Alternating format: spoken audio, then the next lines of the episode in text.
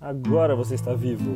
É, hoje eu vou conversar com o Rafael Terpins, diretor e animador, diretor de cinema do documentário Meu Tio e o Joelho de Porco. Aê, Rafa! Aê! Beleza? Tá torto aí, cara?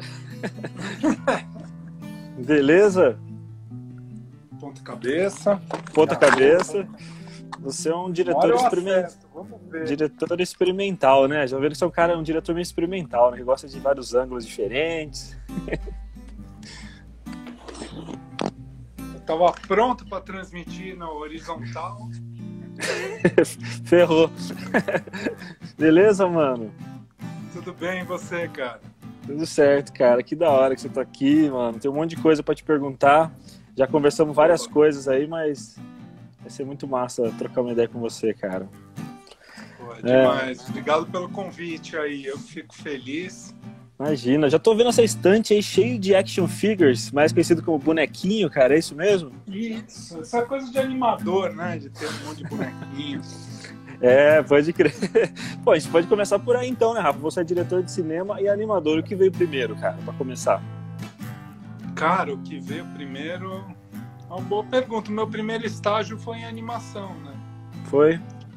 Na Briquet Studios ainda, que fazia publicidade, fazia. Ah, fazia de tudo, né? Leque Track, Sadia. Ah, é? Olha só. É. Isso, eu tava terminando o colegial, fui estagiar lá, porque eu queria trabalhar com animação de qualquer jeito. Qual que era o nome da, da produtora? Briquet. Briquet. Briquet, é. Era enorme, assim, década. Fazia aqueles Cepacol. Ah, lembro, lembro aquele sorrisão lá, aquele cara lá, né? Isso. Ah, pode Tudo... crer. Pode crer. É porque eu trabalhei numa produtora que eu fazia os storyboards do Leg Track, muito depois disso, né? 2014 e tal, mas era outra, era Latitude chamava, Latitude Filmes. Sim. Mas ainda que massa. existe a Latitude. Existe, existe, ainda tá, tá firme e forte lá. Foi legal. Então, o seu primeiro trampo foi nesse rolê de animação, então, né, nessa... Você já estava fazendo faculdade? Não, eu tava no colegial ainda, quando eu peguei esse estágio mas, né, como eu relatei ali no, no filme, né, tinha, tinha o Tico lá, com, já trabalhando em publicidade, conhecia Deus e o Mundo, e, e minha mãe também é, é artista, então esse meio sempre teve muito perto, né. Sim, muito louco, cara. Então, falando no Tico, né, é isso, né? O seu tio era o sócio fundador da banda Joelho de Porco, né? Para começar, né?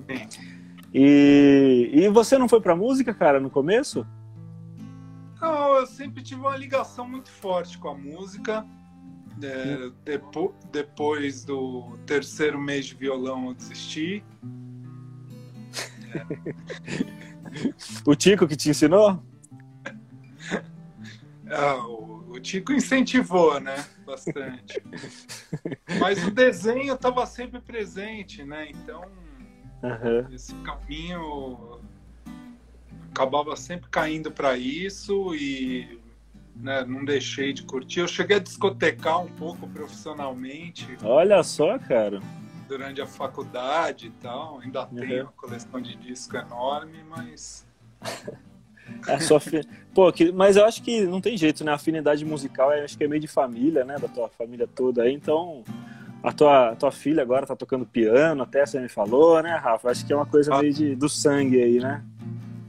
Ah, tentando, né? Precisa ter contato com a arte, né? É, total, total, Rafa. e talento e tal, é importantíssimo. Você sempre desenhou também, né, Rafa? Sempre, sempre adorei desenhar.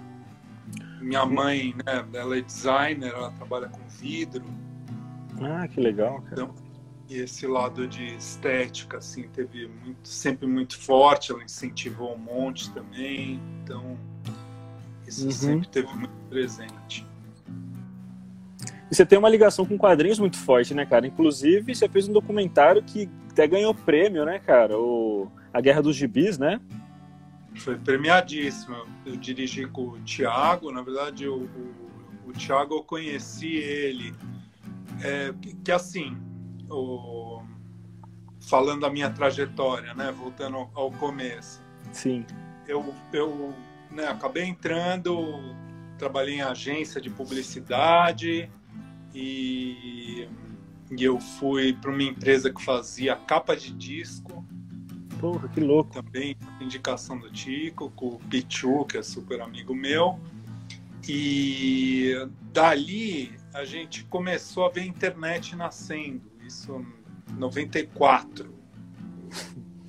E a gente, eu virei para ele e falei, cara, vamos fazer uma produtora de, disso daí. E a gente fez uma das primeiras produtoras de internet do, do Brasil. O registro, o primeiro site a gente fez para o Tico. e a, e a voz do Brasil.com.br foi o registro de número 400 de sites no Brasil. Caraca, cara, é realmente é. Nossa, que, que doideira, cara. Doideira. E eu, e eu trabalhei um bom tempo com isso. A minha empresa com, com o Pichu e com o Slap agora, super foram pro lado sério, estão super bem no, profissionalmente, né? Não, largaram o artista e foram pro, foram ganhar dinheiro pro mercado. Pô. Mas a gente teve uma empresa, pô, a gente tinha Citroën de, de cliente, fazia site para. Fizemos o site para W Brasil também. Caramba, Rafa. É. E. Um, mas aí teve aquela estourada de bolha da internet na época e, e aí eu falei, cara, eu já gostava de fazer projeto com animação para web e tal, e eu, aí eu falei, ah, e agora eu nunca vou cair de cabeça. Cair de cabeça, pode crer. Pô, que e foda. Aí, e aí eu comecei a fazer crédito de longa-metragem. Hum. De cara, assim, eu peguei o, a Carla Café e o Kiko Farcas, são dois designers incríveis. A Carla Café desenha muito também. Chegou, você conhece o trabalho dela não? Não, não, acho que não. Ela, ela, ela tem os desenhos de São Paulo, os desenhos de arquitetura, são incríveis. Pô, que legal, cara. É, tem, tem alguns livros. Pô, vou procurar. Muito legal o trabalho dela e eles me chamaram para fazer a parte de animação do longa Narradores de Javé na época. Sei. E dali eu virei o, o, maior criador de créditos do cinema nacional. Eu fiz muito filme. É muito mesmo? Filme. Que legal, cara. Fiz o, o Tropa de Elite 2, eu fiz o é, todos os filmes, é, muitos filmes da Laís Bodansky, da Lina Chami, do Cal Hamburger, O Ano com Meus Pais Saíram de Férias. Você se especializou e... nisso mesmo? É, virou, virou meu trabalho, minha função principal mesmo na vida de, de, de fazer crédito de longa. Sei. E, e entrei de cabeça e conheci muita gente, né? Fui expandindo assim. Sim. Pô, que louco, cara, que demais. Mas daí teve um momento que, bom, teve o documentário Guerra dos Gibis, né, que você, você fez, que é muito legal, cara, é um, é um resgate, assim, que... De quando que é esse documentário? De que ano? O Guerra é de 2013, se não me engano. É, pode crer, né, cara? Teve um resgate ali que eu falei, cara, muito, é muito... Pô, eu não conhecia nada daquilo, Rafa. Quando eu assisti aquele documentário, eu falei, caramba, que louco, olha olha como o Rafa é underground mesmo, assim, né? Ele é. ele é terfis é. mesmo, assim. É, então, que eu conheci o Thiago, me chamaram para fazer o curta dele, que era o Minami uhum. Close-Up, que tem na web também, que é bem legal, que ele fez sobre a revista que o Minami tinha sobre a Boca do Lixo. Hum sobre o cinema da boca do lixo. Era meio uma playboy dos pobres, assim, tinha as atrizes das pornochanchadas e tal. Ah, pode crer. E ali ele teve contato com a produção de quadrinhos do Minami. Ah, saquei, Minami Cunha, daí que, daí que começou. E aí ele me trouxe, né? Eu, eu trabalhei no Minami Close Up, que tangenciava essa produção de quadrinhos, falava mais da, da boca, né? Uhum. Mas aí ele falou, cara, vamos fazer um, um doc, misturar animação e contar essa história dos quadrinhos. Falei, pô, para agora, né? Vamos. A gente se baseou no livro do Gonçalo, o Guerra Sim. dos Gibis. Uhum. E, não, e foi isso, assim que começou esse projeto. Né? É, é muito legal. Teve depoimentos de uma galera de peso, né? Franco de Rosa para começar, assim, né? Teve uma galera muito legal, cara. Um resgate muito legal de uns quadrinhos que ninguém lembra mais, sabe? Ninguém, ninguém sabe nem que existiram, sabe? E agora que eu sinto que agora essa coisa tá voltando um pouco mais agora, esses resgates, sabe? a editora lá, Pipoca e Nanquim, acabaram de lançar um gibizão do Jaime Cortez, não sei se, se você viu, cara. Não vi, é... que legal. É, então, eles estão começando a fazer isso, sim, mas eu falei, pô, o Rafa já tava lá vendo essa, essas paradas há um tempão atrás, e é importante, né, Rafa? Esse lance de fazer documentário, né? É, documentar as coisas é muito importante para nesse país que a gente está vivendo, né, em que a história é, é, é reinterpretada de maneiras completamente bizarras. Acho que é importante a gente fazer né, guardar e documentar as coisas como elas realmente foram, né? Sim. Completo, é, trabalho de resgate que dá um prazer enorme, né? Sim, sim. Imaginar que o, o, Brasil produziu a primeira mangá do Ocidente é. na década de 60, né? Hoje é, é, o quadrinho mais vendido nos Estados Unidos e a gente da década de 60 estava fazendo aqui. É, é muito louco, né, cara? É muito maluco. É, demais. Rafa, vou falar um pouco do joelho, porque eu, pô, eu preciso dizer como é que eu conheci, né? Eu conheci acho que foi em 2000, talvez, 2001, mais ou menos, devia ter uns 10, 11 anos. Eu ia para Bauru no dentista, minha mãe me levava no dentista lá, e depois a gente sempre passava no Walmart, né? Para dar aquela, aquela passeada, né? E, cara, um dia andando lá, naquelas pilhas de CDs que tinha, eu vi a capa do, do joelho, aquele 1554 hoje, é isso que hoje. chama, né? Isso. E aquela capa, cara, me atraiu demais. Você falou que trabalhou em, em lugar que faz capa de disco. Aquela capa, aquele desenho, eu falei, nossa, que loucura, que desenho doido, né? Parece um quadrinho, o que será que é isso? Não sabia o que, que era, mas comprei. Nossa, cara, foi. A minha cabeça e a do meu irmão explodiu, assim. Aquilo foi. Conversou com a gente de uma maneira que a gente ficou maluco, né? Mas é aquilo, não, não sabia quem, quem era quem era Tico Terpes, não sabia quem era nada. Próspero, lá falaram, nossa, cada nome estranho, né? Os caras tinham. será, será, que é de verdade esses nomes e Quantos tal? anos você tinha? Tinha uns 11, 12 anos, eu acho, Rafa. É. E foi, cara, foi maluco, porque os caras cantando as músicas, parecia que eu tava ouvindo Beatles cantando zoeira em, em português, sabe? Era, cara, foi uma explosão pra minha cabeça, assim mesmo, pra mim e do meu irmão. A gente cresceu sendo fã, naquela época não tinha acesso a vídeo, não tinha nada, assim, queria saber como que era a cara desses caras, assim. Eu aqui em São Manuel morando não fazia ideia de quem era ninguém. E daí um dia resolvi pesquisar de novo, há uns anos atrás, não sei, não lembro quando foi, sobre o joelho e tal, e vi que estavam fazendo um documentário do joelho de porco. E daí falei, pô, quem que tá fazendo esse documentário e tal? Fui ver, era você, não te conhecia.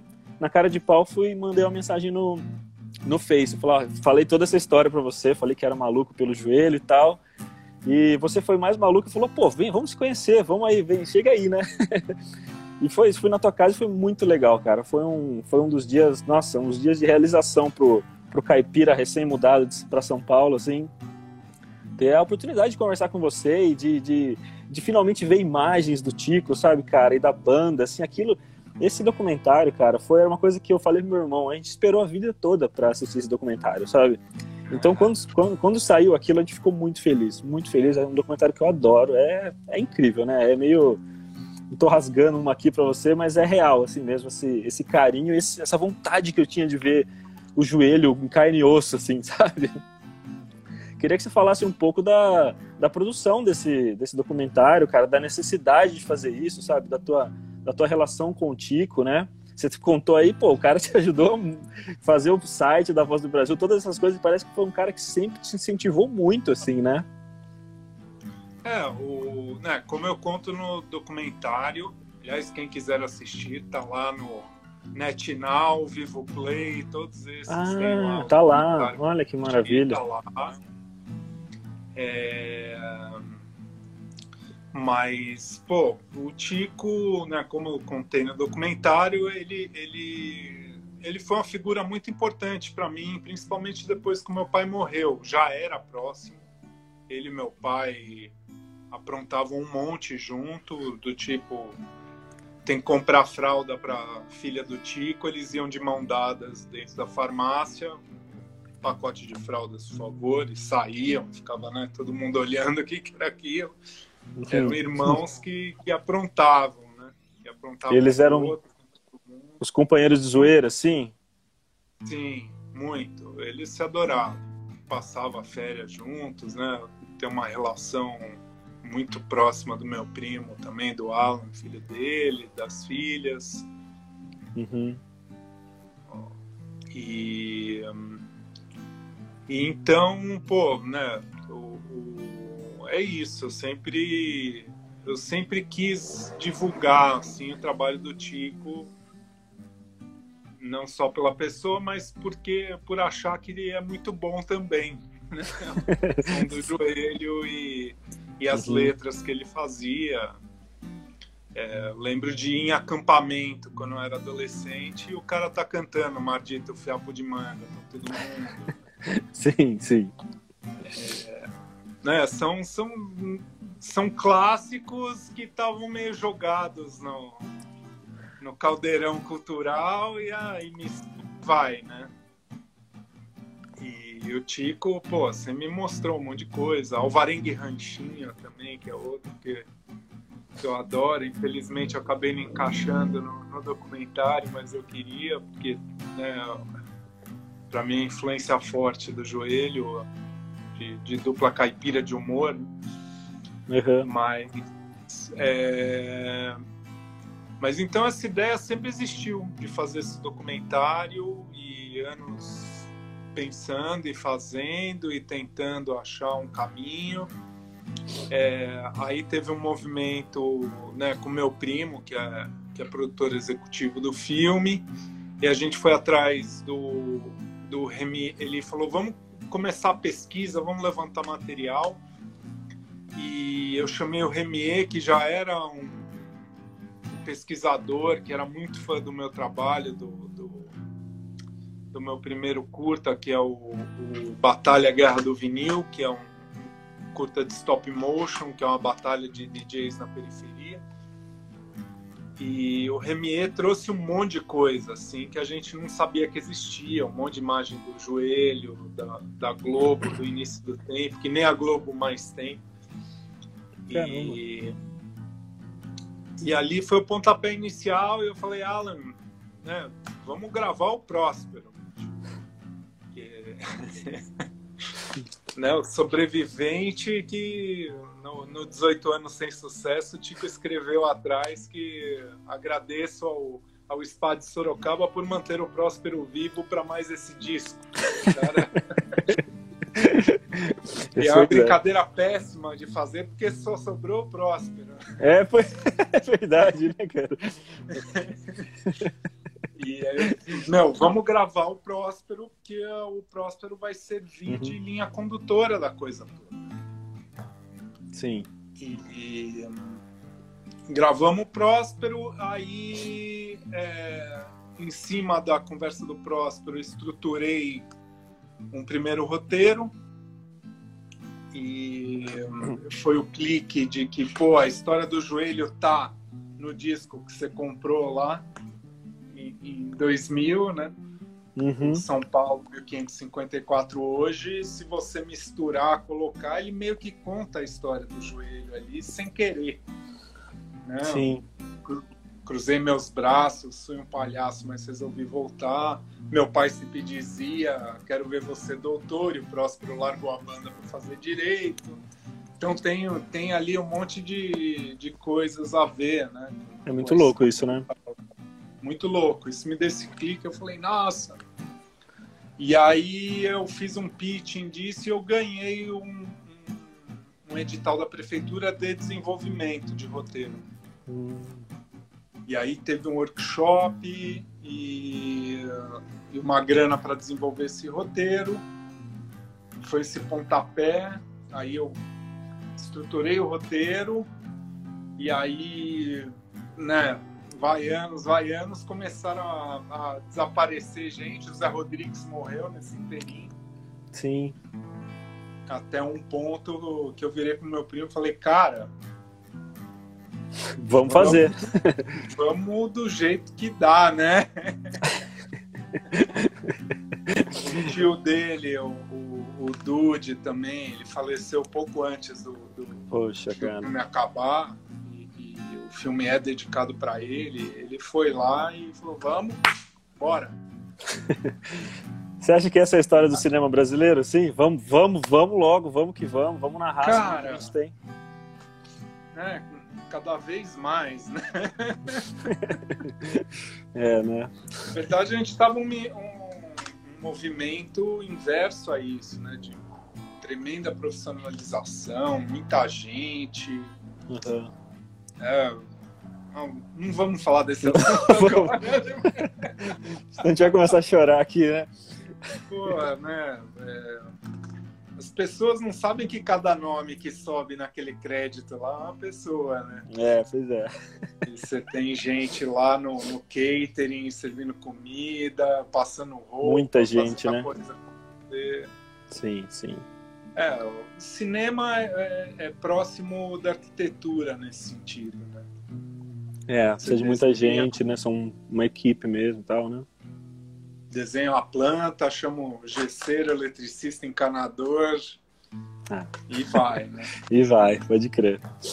E, mas aí é, a gente conseguiu uma verbinha para gravar os outros os depoimentos que eu queria. Gravamos todos os depoimentos que eu queria.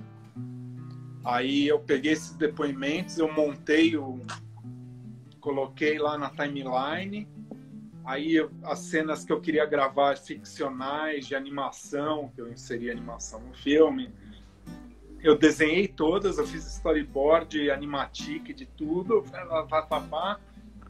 fiz um corte de uma hora e meia e mandei pro canal Brasil. E aí eles entraram e a gente e aí eu consegui a verba para finalizar o filme. Ah, que legal, cara. Pô, então nesse, na última na última paulada, o Canal Brasil acabou entrando e, e foi possível realizar, então. Não, ainda teve mais uma paulada do meu primo para a gente conseguir. Tá certo. comprar o material de arquivo, né? De Globo. É, pode crer. Inclusive, você, você me falou, né? Achou coisas que nem você imaginava que ia encontrar, né? Do, do, do joelho tocando em apresentações e tal. E muito é, louco, cara. A cultura tinha dois rolos de 16 que não tinham sido passados ainda para vídeo. Nossa, imagina, cara. Pô, pode crer. Que da hora, né, cara? Que deve ter sido uma coisa pessoal para você muito forte também, né? Fazer aquilo e, e movimentar todas aquelas imagens lá do, do seu tio, né? O, o Tico, Rafa, tinha algum momento sério assim, cara? Ou, assim, devia ter, claro, devia ter, né? Mas é que eu queria ver o outro lado do Tico, porque a gente sempre conhece o Tico sempre aprontando alguma coisa, assim. No documentário, inclusive, um cara fala, parecia que ele acordava pensando, o que, que eu vou fazer hoje para Era isso? 24 horas ou não? Não é possível que... que, que. Ou é, não sei, né?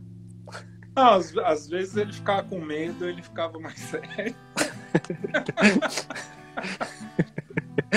ah, é? Tinha que chegar com uma arma, tinha que ter alguma coisa. alguma coisa que desse medo mesmo. é mesmo, cara. Ah, era um, um, um, era um bom humor o tempo todo mesmo, então. É, né? Você imagina que eram quatro irmãos, né, cara? Aham. E, As... e ele e ele o terceiro. Então, um aprontava com o outro sem parar, né? Ele vivia nesse modo. Mas e na parte do profissional, na voz do Brasil, nessas coisas assim, como é que era o dia, dia dele? Não sei se você, você, você ficava lá também, né? Na, lá na, na, voz e tal, né? Como é que era lá o. Daí ele ficava pelo menos. Pelo menos fingia que estava sério, pelo menos, assim? Cara, ele, ele ele ia nesse modo.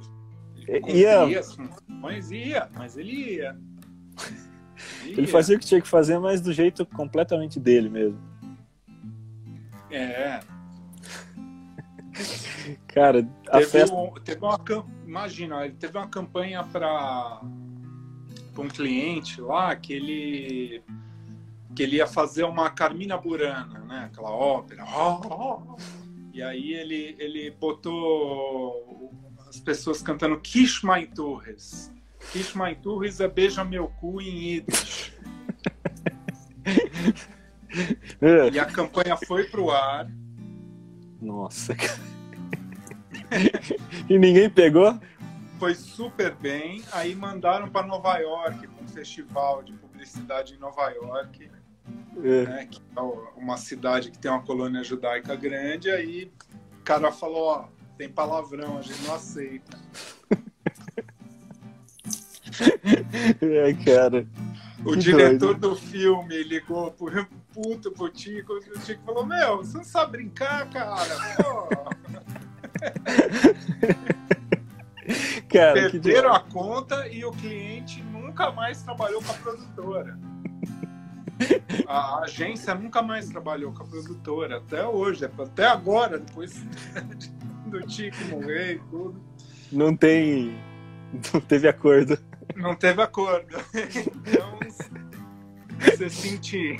Você sentir como é que era. Eu não sei se essa história é real, Rafa, você pode confirmar, é, mas parece que ele era tão zoeiro assim que no dia que ele teve o.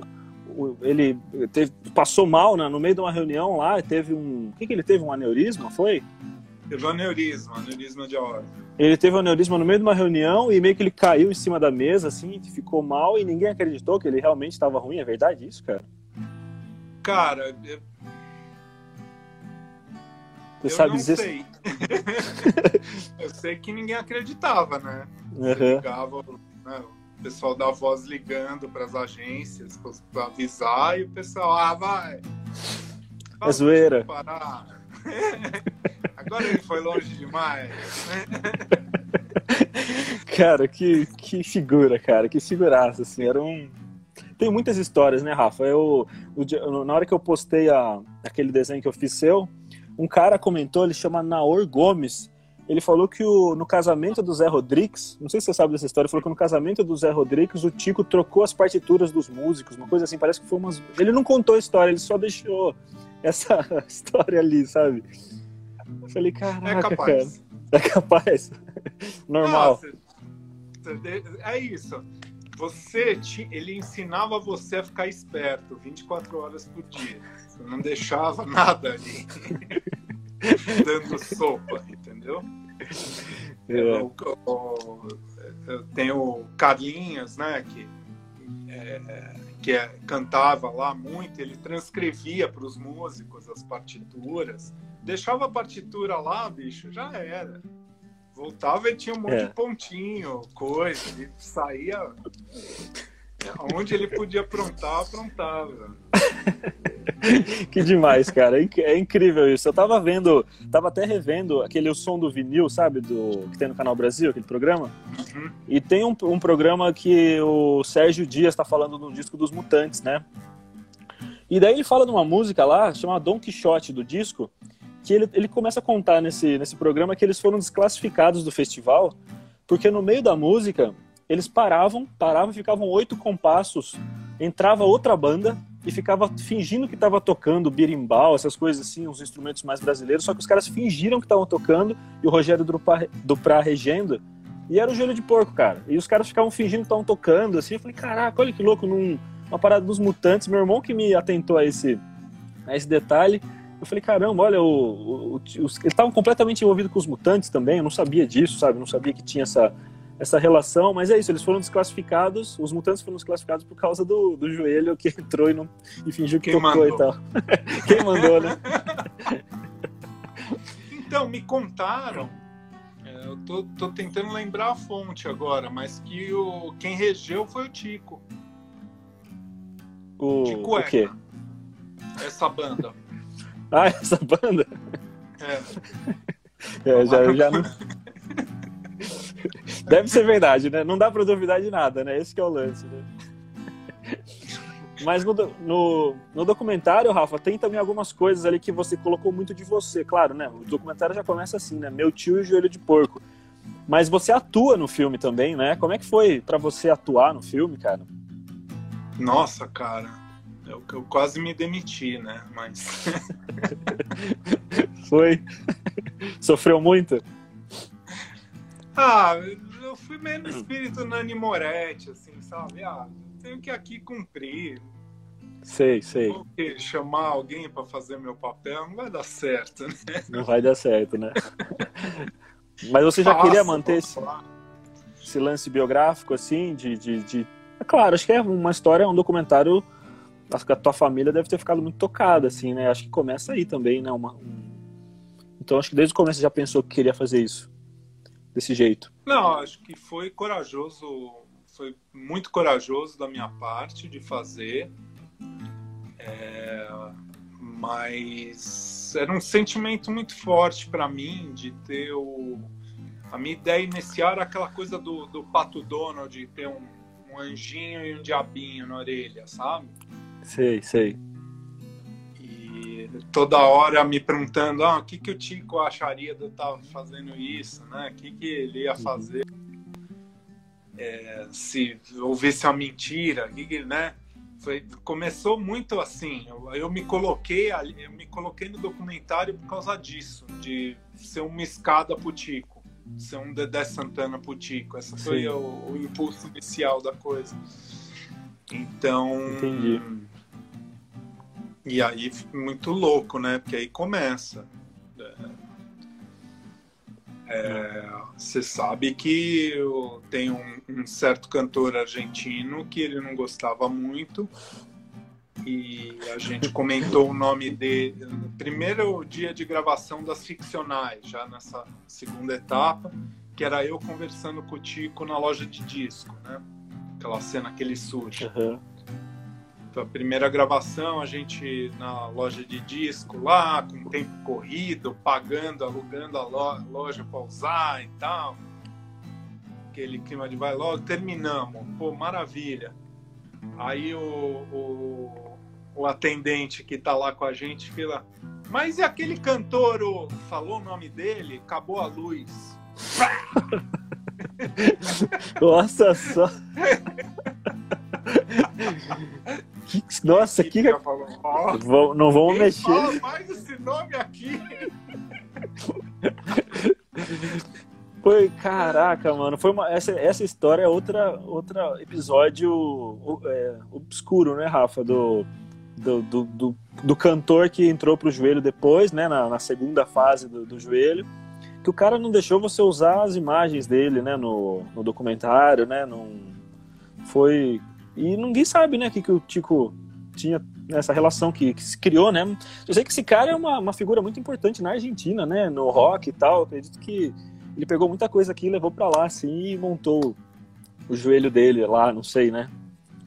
Não, foi antes, foi antes. Ele, ah, foi antes? Ele é, um, é, ele é um dos pioneiros do, do rock argentino. É, lá eles falam que ele é italiano, acho que ele nasceu na Itália, não sei bem. Uhum. Mas você tem. Você puxa o nome dele aí no YouTube, cara, você vai ver umas coisas muito legais de Yeah, yeah, yeah argentino. Uhum. O cara era muito conhecido lá. E depois dessa fase ele teve uma banda chamada La Pesada, que é fantástica. É. É mais, é mais pesado que o joelho, é mais ACDC, assim, com o joelho. Uhum. Mais cara pintada, Total influência. Teatro, tem, tem tudo a ver, sabe? Ele estava fazendo paralelo ali. Hum. E muito legal. E aí rolou um lance lá de um show para 50 mil pessoas no estádio. E começou uma bagunça e ele virou e falou: Ah, que se rompa tolo. E aí pá, quebraram o estádio inteiro e Caramba. Saiu fugido. Pesado. É... Então, Pô, você... só para ah, terminar o, o, o, assunto do, do Tico, né? Do, dessa coisa do diabinho e tal. Que aí a gente estava sentado no. A gente estava fazendo a entrevista do. Ai, meu Deus a gente estava fazendo uma entrevista que, que foi interrompida, que o, que o cara começou a falar no celular do lado e tal. E... Ah, sim, sim. o, é do empresário, Humberto... né? Um cara que era empresário, né? Não, o, é, o, Oh, meu Deus. Nossa, eu tô esclerosado aqui, socorro. Mas aquela cena do documentário. É ah, sim, sim. Aquela cena é muito boa, cara, que você deixou, né? Você deixou essa cena no documentário, né? Então, o Humberto, fotógrafo, deu crédito para ele. Eu, obviamente, não falei corta e ele deixou rodar. Conta aí o que aconteceu para quem não viu ainda, Rafa. Assista. É um bom jeito, é um bom jeito.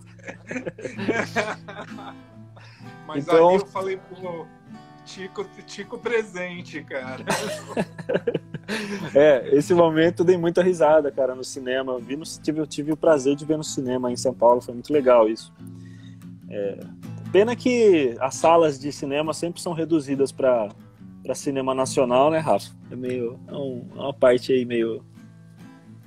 meio complicada do, da produção nacional, imagino, né? Deve ser uma das, das principais coisas aí que atrapalham, né?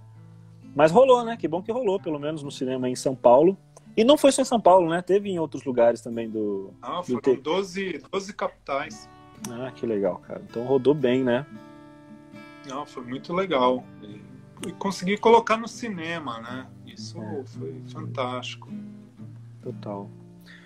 Foi muito legal também ver você filmar São Paulo, assim, aquele São Paulo centro antigo. Eu acho que deve ter sido para você, deve ter sido muito bom também, né? É, pegar todos esses lugares que que o Tico passou mesmo, ou, e que são maravilhosos, né, cara? Se não me engano, até tem o, aquele prédio que, que, que, que desabou, não tem? Você, você passa por ele, né, no, no, documentário, não tinha desabado ainda, né, na época. Tem ele bem focado ali no meio da tela. Foi, é, você... Bem... Pô, você vê que louco, a gente não imagina, né, a importância que a documentação das coisas tem, né? Agora, hoje, o documentário tem outra cara já por conta só desse prédio aí, sabe? De, de ver que a coisa vai ruindo, né? Vai tudo indo pro saco, né? Se não preservar. Então, mas eu achava muito importante, até, até por São Paulo by Day, né? Das trombadinhas. É, não tinha racionais, não tinha nem. Né, o Taíde não tinha começado a, a gravar. É, um registro da degradação urbana, assim, de dos primeiros a, a falar, né? É, assim, inclu... Sim, inclusive dizem, né, que o Joelho é a primeira banda punk do, do mundo, né? Porque é antes do punk, antes do movimento punk, eles já estavam com essa com essa tendência, com essa, assim, eu acho que tem muito mais o lance de vamos tentar fazer que nem o Ozzy, né? Queria ser o quinto Beatles, saiu Ozzy Osbourne e Black Sabbath. Eu acho que é mais ou menos o que aconteceu aqui com o Joelho também, sabe? Aquela mega influência de Beatles, mas os caras eram tinha aquela sujeira de, de, de, som mesmo e acabou virando uma coisa punk antes do punk mesmo. Isso é muito louco, né, cara? Mais uma vez, você falou o primeiro mangá desse lado do, do, do, mundo e o primeiro punk também, né, cara? Se bobear do mundo. Eu não, eu não duvido, eu não duvido dessas coisas, sabe? Mas, por exemplo, essa é, música aí. Ah, não, pode, pode dizer. Não, que o Tico era muito original, né, cara? Essa... Ele foi muito original ali. Todo o conceito do joelho, né? Vamos botar um smoking, vamos. é. E a música, por exemplo, essa música dos trombadinhas, todas você tem você tem sabe como elas foram feitas assim, uma ou outra assim, ou é, porque esse momento, o momento da composição, é um momento é, um, é muito antigo, né? Uma coisa que é lá do começo do joelho, então não sei nem se se eles lembravam como é que foi feita, como é que eram feitas, sabe? por exemplo, Não, eu, essa? Eu conversei bastante com o Próspero, né? E eu sei que o, o Boeing, o, parece que o Dude, que, que é irmão da Jane, da primeira esposa do Tico, uhum. e, e ele perdeu um voo ali de não sei aonde ele começou a notar essa coisa de Boeing 7826997, né? Já começou ali a história. Sim. E, e o Mardito Fiapo de Manga, ele tem uma letra é, preliminar aqui. O Próspero estava até querendo gravar. Ah, é? E, é, que eu achei muito louco. Também o Tico tava numas de laranja mecânica. e aí virou a manga. Legal dar diversas inspirações. só o Tico poderia dizer, né, cara? É, é, pois é. Eu sempre sou muito curioso para saber de onde que essas músicas nasceram e pô, os músicos dessa, cara, a gravação desse disco é muito boa. Os músicos eram incríveis, cara, esse, os arranjos assim.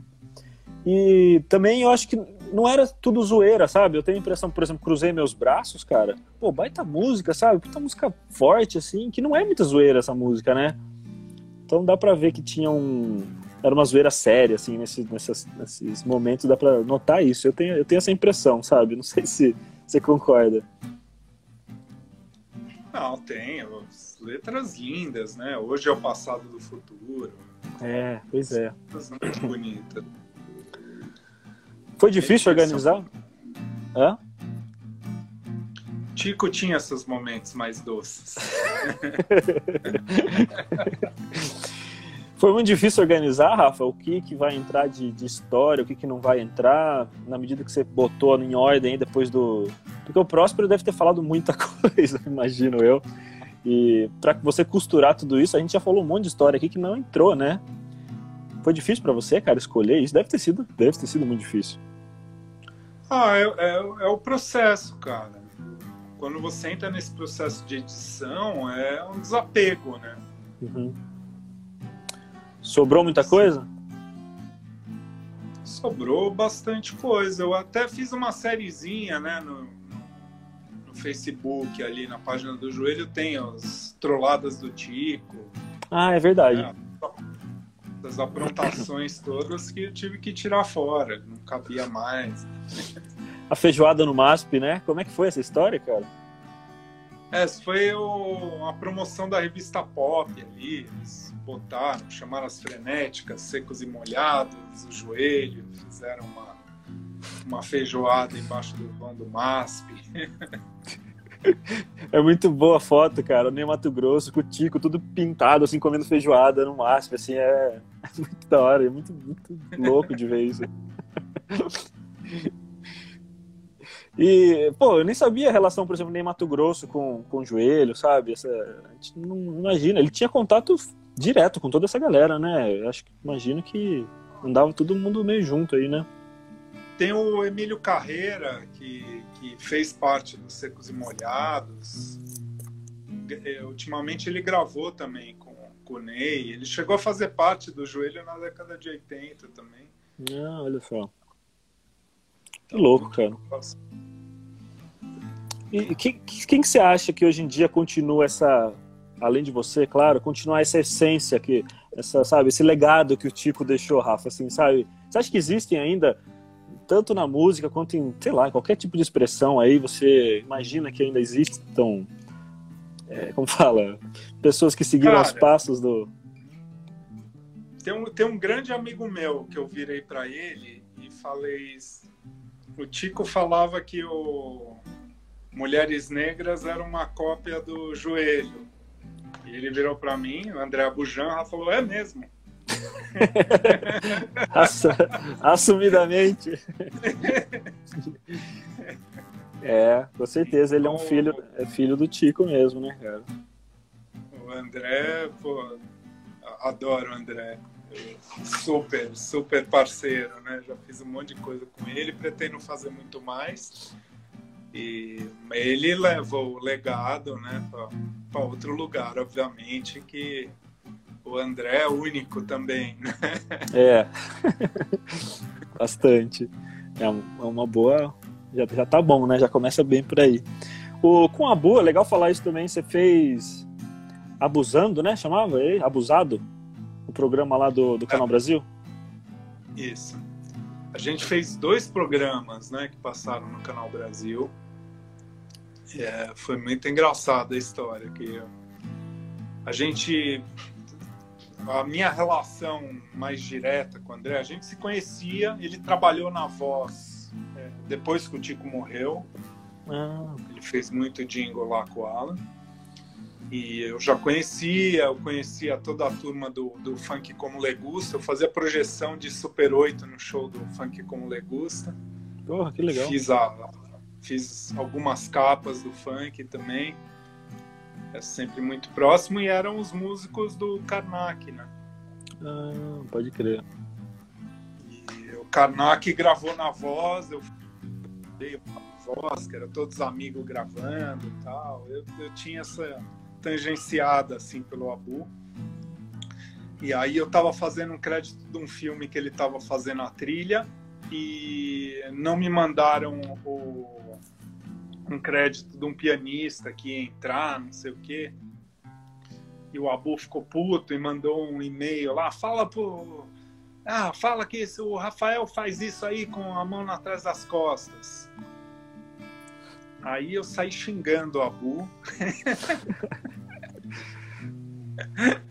Resolvi, tá, xinguei tal, a mãe dele e tal.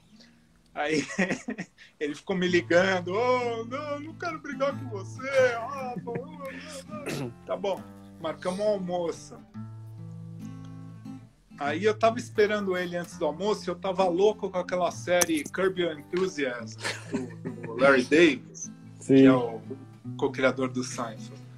E eu, e eu li um making off que ele falou que ele não fazia roteiro, que era tudo diálogo improvisado. Eu falei, cara, eu quero trabalhar com esse formato, pô, quero fazer isso.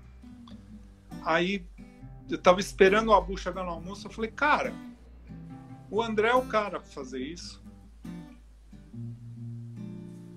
E aí sentou, falei do projeto, a gente já lembrou as duas histórias do, do Zé e do Tico de publicidade, de coisa absurda aqui.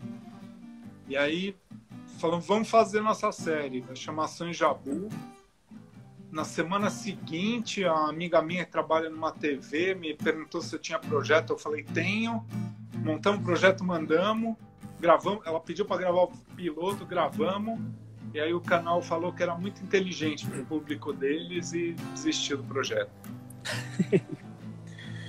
Mas a gente tinha um piloto, né? Eu falei, meu, vamos levar para outro lugar. Aí, vamos levar para o Canal Brasil. Eu falei, Abu, o Canal Brasil não vai ter a verba que a gente precisa para fazer isso. Vamos fazer um programa mais simples, que é só você, o cenário e tal. E aí eu falei, Abu, já tive uma ideia, vamos fazer um, um só com corte, tipo o cliente morto não paga, que é você falando com cenas do cinema nacional. Então você fala no telefone, o Pereio responde ah, demais, adorei, mas eu quero falar russo, porque eu adoro falar russo em Bromeixo. Falei, tá bom, vamos fazer um programa russo sobre cinema nacional. e aí surgiu o Abusando. Uhum. E a gente levou os dois projetos, né? falei, eles não vão topar os sonhos. Eles só, não, nós vamos, queremos dois. Olha que maravilha, cara. Foi incrível. foi, passaram os dois assim no mesmo, na mesma grade, assim, ou foi o primeiro um, depois. Não, o primeiro um, o primeiro abusando, porque o abusando é, ele, ele foi pago com verba do canal, que era um programa mais barato. E o outro a gente entrou uhum. no fundo setorial da Ancine para fazer, né? O Sanjabu. Entendi. Projeto ah, tá. maior. Né? E daí o Abusando era muito louco. Acho que é o programa mais anárquico que já passou na TV no Brasil, disparado. Você se divertia muito fazendo? Mas muito. Era hilário. Né? Porque a gente escrevia um, uma sinopse, o Abu hum. sentava lá, baixava o russo nele, ele mandava ver Uhum. Aí, acaba, aí terminava, voltava, montava. Aí, aí é, usar as imagens de cinema nacional era caríssimo, a gente desistiu dessa ideia. Aí eu achei um acervo de internet de filme antigo, a gente virou outra brincadeira de falar que esses filmes eram cinema nacional. E mais uma camada de loucura em cima, né?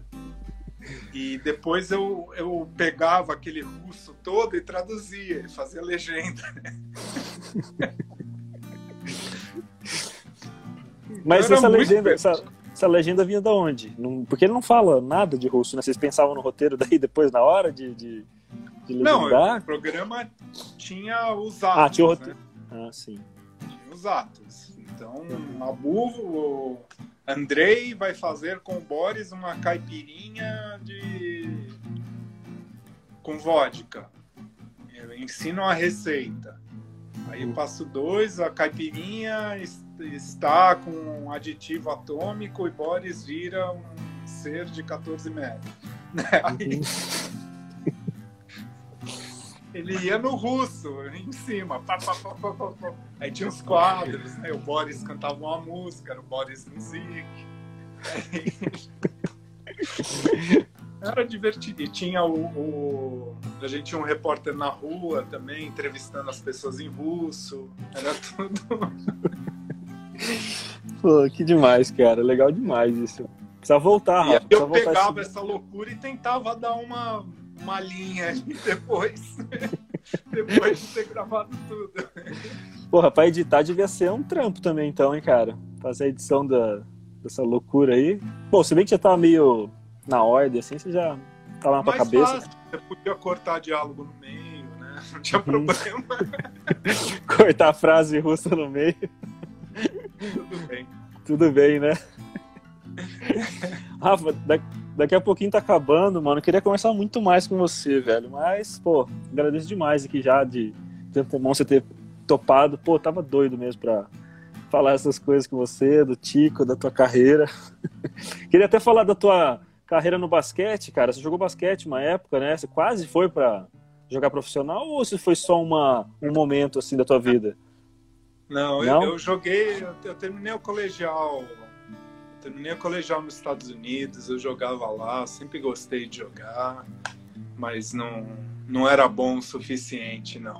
Ah, entendi. Alguns jogos for- eu joguei muito bem. Alguns jogos você jogou muito bem? O Forlani me, me falou que vocês fizeram, acho que ESPM junto, né? Ou pelo menos eram da mesmo curso, né? Ele Sim. disse que teu apelido era Balde lá, né? Tem alguma coisa a ver com basquete ou não tem nada a ver? Não, não. Não? Foi um apelido É. de adolescência. Me apelidaram, não gostei e ficou. Né? Entendi. É, eu não, não sabia agora. Balde Terpins, aí não te chamo mais de Rafa, então. Obrigado. Eu comprei o meu cascão hoje, viu? Ah, olha só que maravilha, cara. Pô, que demais, Depois Rafa. que Obrigado. passar essa loucura, eu quero, um, quero uma assinatura. Por favor, cara, por favor. Agora, se você quiser também dar o seu depoimento pessoal aí de como foi ter a honra de participar como jurado no festival de Assobio, o Fio do Vento em São Paulo ano passado, cara. Olha, eu já ganhei prêmio bastante. Eu fui para Buenos Aires com o joelho, para o maior festival de cinema da América Latina. Ganhei o Festival de Brasília, Guerra dos Gibis. Mas participar do concurso de assobio, do Fio do Vento, foi o Foi. ápice da minha carreira. Eu concordo, devo concordar. Eu acho que esse, eu até te falei, acho que depois, esse foi o momento que o Tico tava ali também, cara. Eu acho que eu nunca dei tanta risada na minha vida, Rafa, como aquele dia lá do, do concurso de Assobio, cara. Foi muito divertido, né? A gente conseguiu criar um clima ali. Foi a loja isso. Monstra é demais. Saudades da loja Monstra, cara. Nem me fale, cara, nem me fale. Muita saudade de, de visitar lá. Eu ia, eu ia quase todo dia lá, porque eu moro perto ali, né? Pô, não vejo a hora de passar tudo isso mesmo pro. Pra, tomara que todas as. que Deu tudo certo, né? Pra quando tudo isso passar. O Gui agora tá com uma loja, a loja Monstra tá com uma loja online pra, pra vender as, as coisas. Tem cascão autografado, tem várias coisas autografadas lá. Mas é isso, dá, dá muita saudade desse, desses lugares, né, cara? São Paulo tem isso também, né? A experiência dos lugares é uma coisa muito forte, né? Total. Total. Ah, o Gui Lorente tá aqui ainda, inclusive, ó. Olha lá. Tá feliz. Aí, ó. Feliz. Tem mais alguma história do, do Tico que você gostaria de contar? Mais alguma. Sei lá, alguma. alguma qualquer coisa aí. Ah, Bom, acho legal você falar, antes disso, algum projeto. Você tá com algum projeto aí futuro, Rafa? O que, que você tem na cabeça aí de. Imagino que são várias coisas, mas o que, que tá mais na frente aí? Tem alguma coisa? Cara, muitos projetos, né? Precisa ter projeto. É, a gente precisa, né? Precisa de uma lista de sete para poder virar um, né? É. Mas eu tô fazendo uma coisa diferente, mais próximo do, do...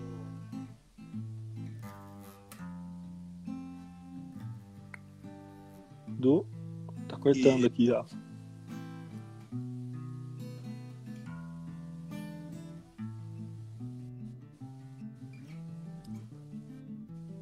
Não tô... Agora voltou, Rafa. Agora voltou. Não tava te entendendo muito bem. Acho que voltou. Pelo menos o áudio voltou. tá, tá, tá dando uma travada aí na tua cara?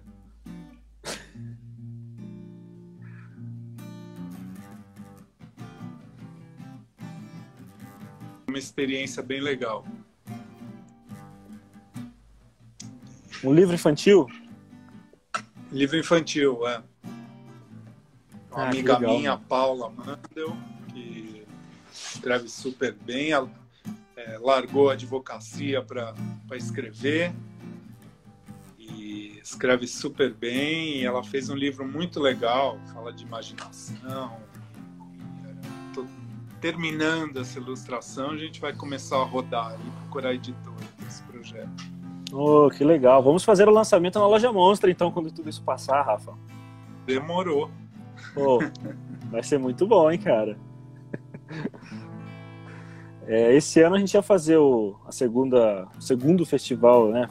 O concurso de assobio, mas a pandemia não deixou, tá todo mundo. Vamos treinando em casa e assobiar bastante quando isso acabar. Mas que legal, hein? Você tá desenhando então esse, esse, esse livro? Tô desenhando, pô, tá, tá sendo uma experiência muito legal Ah, voltar legal, pro desenho. Pô, O Imagino, desenho como, como forma em si, né? Eu acabo usando o desenho para alavancar outras coisas e agora o desenho por si só tá sendo muito legal de fazer. Ah, que demais, cara. Rafa, temos um minuto e meio aqui de. Tá, tá, tá falando que vai fechar aqui a nossa, a nossa live. Cara, obrigado, meu. Eu quero muito voltar a conversar com você mais, porque é isso, mano. Toda vez que eu converso, eu me divirto muito. Você é um cara que inspira bastante, me inspira muito, cara. Não só o Tico, mas com você também. Então, valeu, cara. Obrigado pela amizade. Tinha um monte de coisa pra falar, mas. Eu também vou rasgar seda pra você, que eu adoro o teu trampo, cara. Obrigado, Te Rafa. adoro também. Tamo junto. Tamo junto sempre, cara. Vamos resistindo aí. Continue produzindo. Quero muito ver esse livro seu logo. E olha, temos um, exatamente um minuto. Se você quiser contar alguma coisa aí, fazer uma, uma historinha do Assista. Tico, Meu tio e o joelho de porco. assista. Agora, no seu Vivo Play, NetNow, Ou alugue numa locadora. ou compre no Mercado Livre, direto do diretor do filme. Tem DVD? Tem DVD, claro. Ah, não sabia, cara. Olha aí, mano. Bom saber isso, hein?